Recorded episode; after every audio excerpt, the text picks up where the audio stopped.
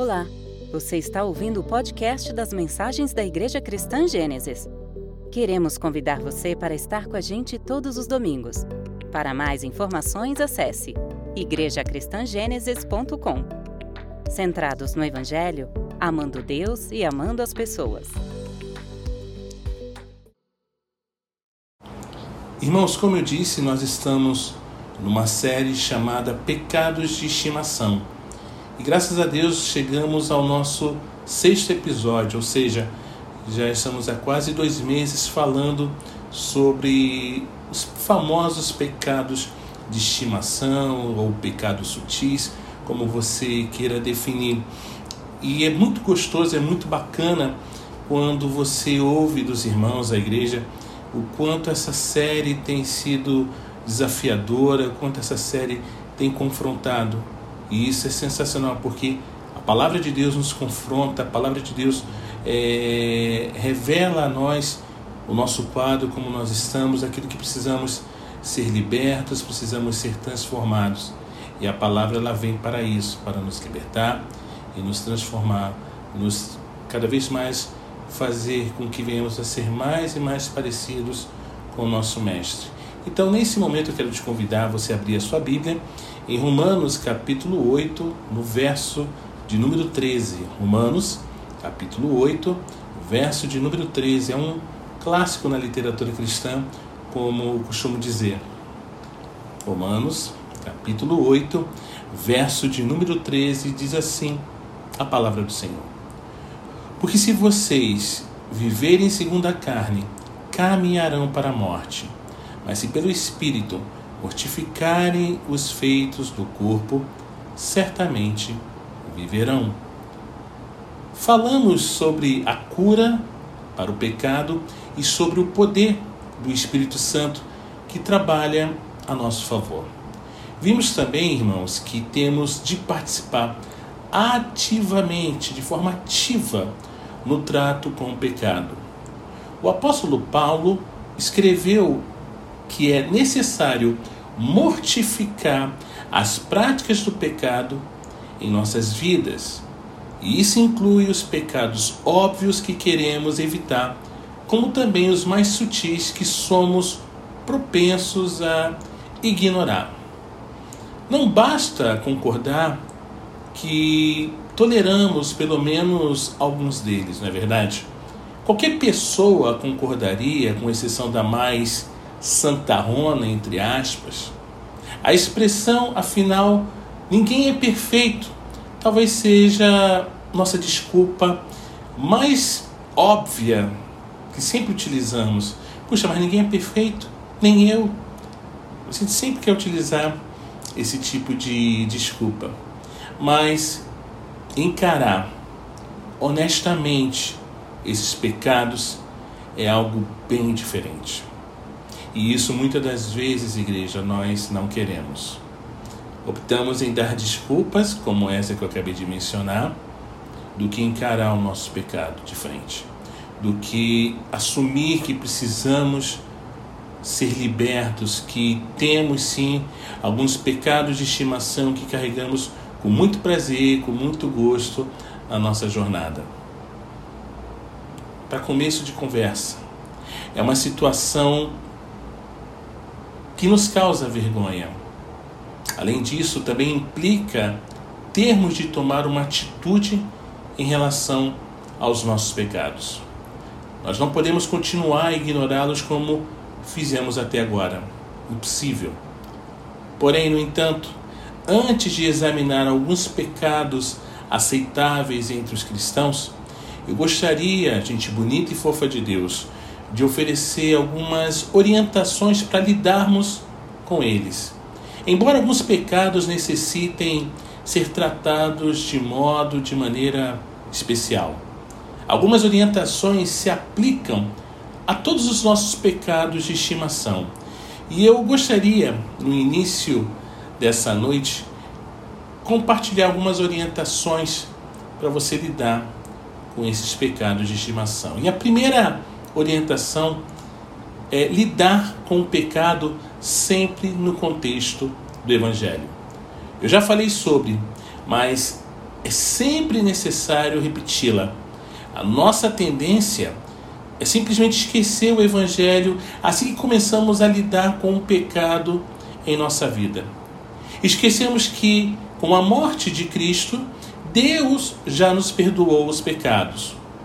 Como o apóstolo Paulo escreveu em Colossenses capítulo 12, versos de número 12 e 13, Deus, perdoando todos os nossos pecados e apagando a escrita de dívida que nos era contrária e constava contra nós em seus mandamentos, removeu-a do nosso meio, cravando-a na cruz. Glória a Deus. Deus não somente perdoou nossos pecados, irmãos, mas também nos creditou a justiça perfeita de Cristo. Em todas as áreas da nossa vida em que temos sido desobedientes, Jesus foi perfeitamente obediente. Somos propensos à ansiedade? Jesus sempre confiou totalmente em seu Pai Celeste. Temos problemas com o egoísmo? Jesus sempre foi completamente abnegado. Somos culpados de grosserias, fofocas ou mesmo sarcasmos? A palavra de Jesus foram sempre apropriadas às ocasiões. Ele jamais pecou com sua língua. Durante 33 anos, Jesus viveu em perfeita obediência à vontade moral de Deus. E sua obediência, igreja, culminou quando atendeu à vontade específica do Pai, obedecendo até a morte e morte de cruz pelos nossos pecados. Tanto em sua vida pura quanto em sua morte pelos pecados da humanidade, Jesus mostrou obediência perfeita, justiça perfeita, e essa justiça é transferida a todos os que creem. Enquanto lutamos para matar nossos pecados de estimação, temos de ter duas verdades em mente. Nossos pecados estão perdoados e Deus nos aceita como justos por causa da vida impecável e da morte expiatória do Senhor Jesus Cristo. Não existe, irmãos, motivação maior para lidarmos com o pecado em nossa vida do que compreendermos essas duas verdades gloriosas do Evangelho. A segunda orientação que eu quero compartilhar com a igreja é que depender do poder capacitador do Espírito Santo. Lembrem-se de que é pelo Espírito Santo que mortificamos os pecados em nossas vidas, conforme o texto que lemos de Romanos, capítulo 8, verso 13. Vocês já ouviram essas verdades em detalhes, mas como no caso do evangelho, quase sempre nos esquecemos disso e recorremos à nossa própria força. É o que chamo de uma de nossas configurações padrão. Todo computador, quando você compra, ele já vem com uma configuração é, padrão. Algumas coisas que são ali padrão para aquele sistema. Mas você pode mudá-lo, você pode tirar algumas coisas que talvez é, não seja importante, que talvez te incomode, que talvez você possa melhorar é, essa máquina. Você pode ir ali nas configurações padrão e fazer essa, essa alteração. No entanto, não importa o quanto nos fortaleçamos, iremos sempre necessitar do poder habilitador do Espírito Santo. Nossa vida espiritual pode ser comparada ao motor de um aparelho elétrico. Na verdade, é o motor que realiza a tarefa, mas para isso acontecer, ele é dependente de uma fonte de eletricidade externa. Portanto, cultivemos uma atitude de dependência contínua do Espírito Santo de Deus. Terceira orientação: reconhecer que temos responsabilidade de dar todos os passos práticos na luta contra o pecado, mesmo dependendo do Espírito Santo. Sei que é difícil manter de igual modo essas duas verdades em mente: dependência e responsabilidade. A nossa tendência natural é salientar uma e esquecer a outra. A sabedoria de alguns dos velhos escritores é bem útil aqui, irmãos. Trabalhe como se tudo dependesse de você e confie como se não tivesse feito absolutamente nada. Quarta orientação: identificar as áreas de atuação dos pecados de estimação. Esse é um dos objetivos dos próximos episódios, irmãos, que vamos estar ministrando, trabalhando, onde estaremos examinando os pecados de estimação um a um. Peça ao Espírito Santo para ajudá-lo a descobrir em sua vida algum traço do pecado ali descrito. Claro que isso exige atitude humilde e disposição para encarar o pecado. E ao identificar um pecado, irmãos, pense nas situações que os desencadeiam. Prepare-se para as circunstâncias ou eventos que engatilham o pecado para ajudar a dar um fim neles. A quinta orientação: aplicar versos específicos a cada um dos pecados sutis, a cada um dos pecados de estimação. Devemos memorizar os versos, refletir e orar sobre eles e pedir que Deus os use para nos fortalecer na luta contra esses pecados. O salmista afirmou: Guardei tua palavra no meu coração para não pecar contra ti. Guardar significa reservar para necessidades futuras. Em 1999, o mundo passou por uma tremenda crise de ansiedade, pensando no que iria acontecer quando os calendários dos computadores mudassem para 1 de janeiro de 2000, o famoso bug do milênio. Quem não lembra disso, desespero. Será que as máquinas vão parar? Será que vai haver um blackout mundial? Era um desespero, foi um desespero que só. Muitas previsões sinistras, previsões cabulosas, tiraram o sono de muitas pessoas, inclusive dos próprios crentes, né? E de todos os tipos, é, é principalmente fa falando-se da economia mundial. Hoje em dia, muito dependente dos computadores, não é verdade? Hoje você acessa a sua conta bancária através do seu computador, você faz uma transferência bancária, você não precisa mais ir ao banco, pegar um envelope, colocar o dinheiro ali, escrever, colocar na máquina e esperar 24 horas. Não, você faz isso em segundos através do Pix, né? E isso garantiam que o colapso do bug do milênio, da virada de 99 para 2000, era certo, vai acontecer. E como resultado, gente bonita e fofa de Deus, muitas pessoas estocaram comida e materiais de emergência. A mudança de ano não teve nada de extraordinário, afinal, os computadores continuaram funcionando como sempre. O pessoal naquela expectativa, o ano virou. Virou. É. é aconteceu nada, é isso aí. Feliz ano novo. Vida que segue. Sabe? Criou-se todo um desespero, uma ansiedade, um sofrimento por antecipação e não aconteceu nada. Mesmo assim, a ocasião ela ilustra de modo vívido o significado do verbo guardar. A população guardou para as necessidades futuras. É isso que fazemos ao guardar a Bíblia em nossos corações. Armazenamos versos para as necessidades futuras para as horas que somos tentados a, a, a, a, fugir, né? Nas horas que somos tentados a nutrir algum pecado de estimação, ou nem tão de estimação assim. Claro que não existe uma mágica para na memorização de versos. Eles têm de ser aplicados à vida. É uma leitura constante da palavra de Deus.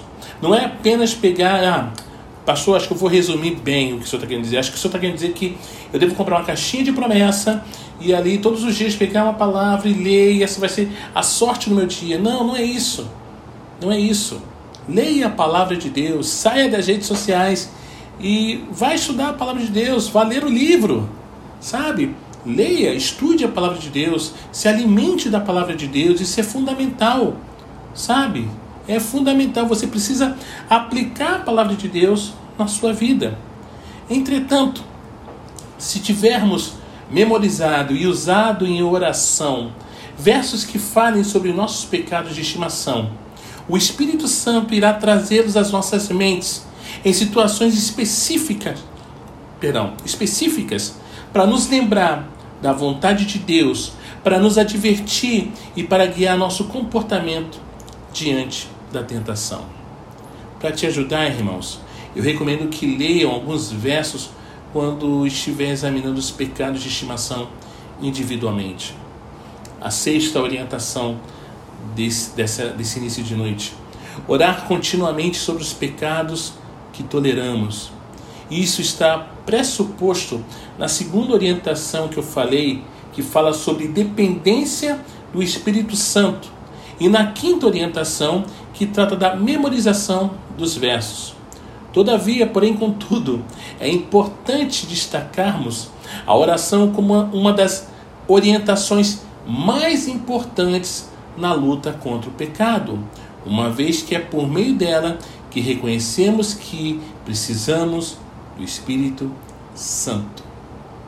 É também por meio da oração, irmãos, que reconhecemos continuamente a presença e a insistência nesses, desses pecados em nossas vidas.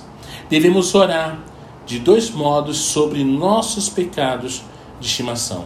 O primeiro, de modo planejado e consciente, talvez em nosso tempo a sós com Deus. Segundo, fazer oração relâmpago pedindo socorro ao Espírito Santo sempre que nos deparamos com situações que engatilham um de nossos pecados. A sétima orientação: envolver um ou mais cristãos em nossa luta contra os pecados de estimação.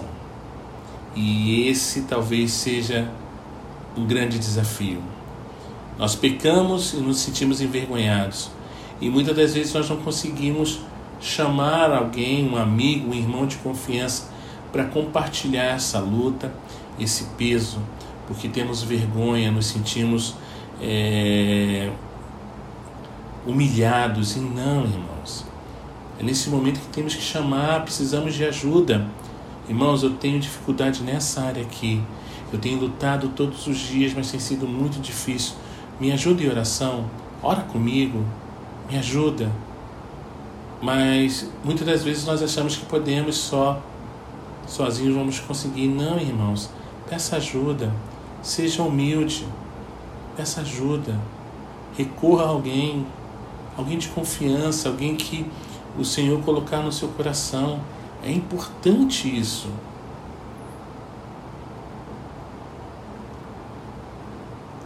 Naturalmente, esse deve ser um relacionamento mútuo que nos leve a exortar, encorajar uns aos outros e orar uns pelos outros. A Bíblia explica que é melhor serem dois do que um, porque tem melhor recompensa do seu trabalho, pois se um cair, o outro levantará seu companheiro. Mas pobre do que estiver só e cair, pois não haverá outro que o levante. Se desejamos avançar, irmãos, na batalha contra o pecado, temos de ser vulneráveis e responsáveis uns pelos outros, orar uns pelos outros e encorajar uns aos outros.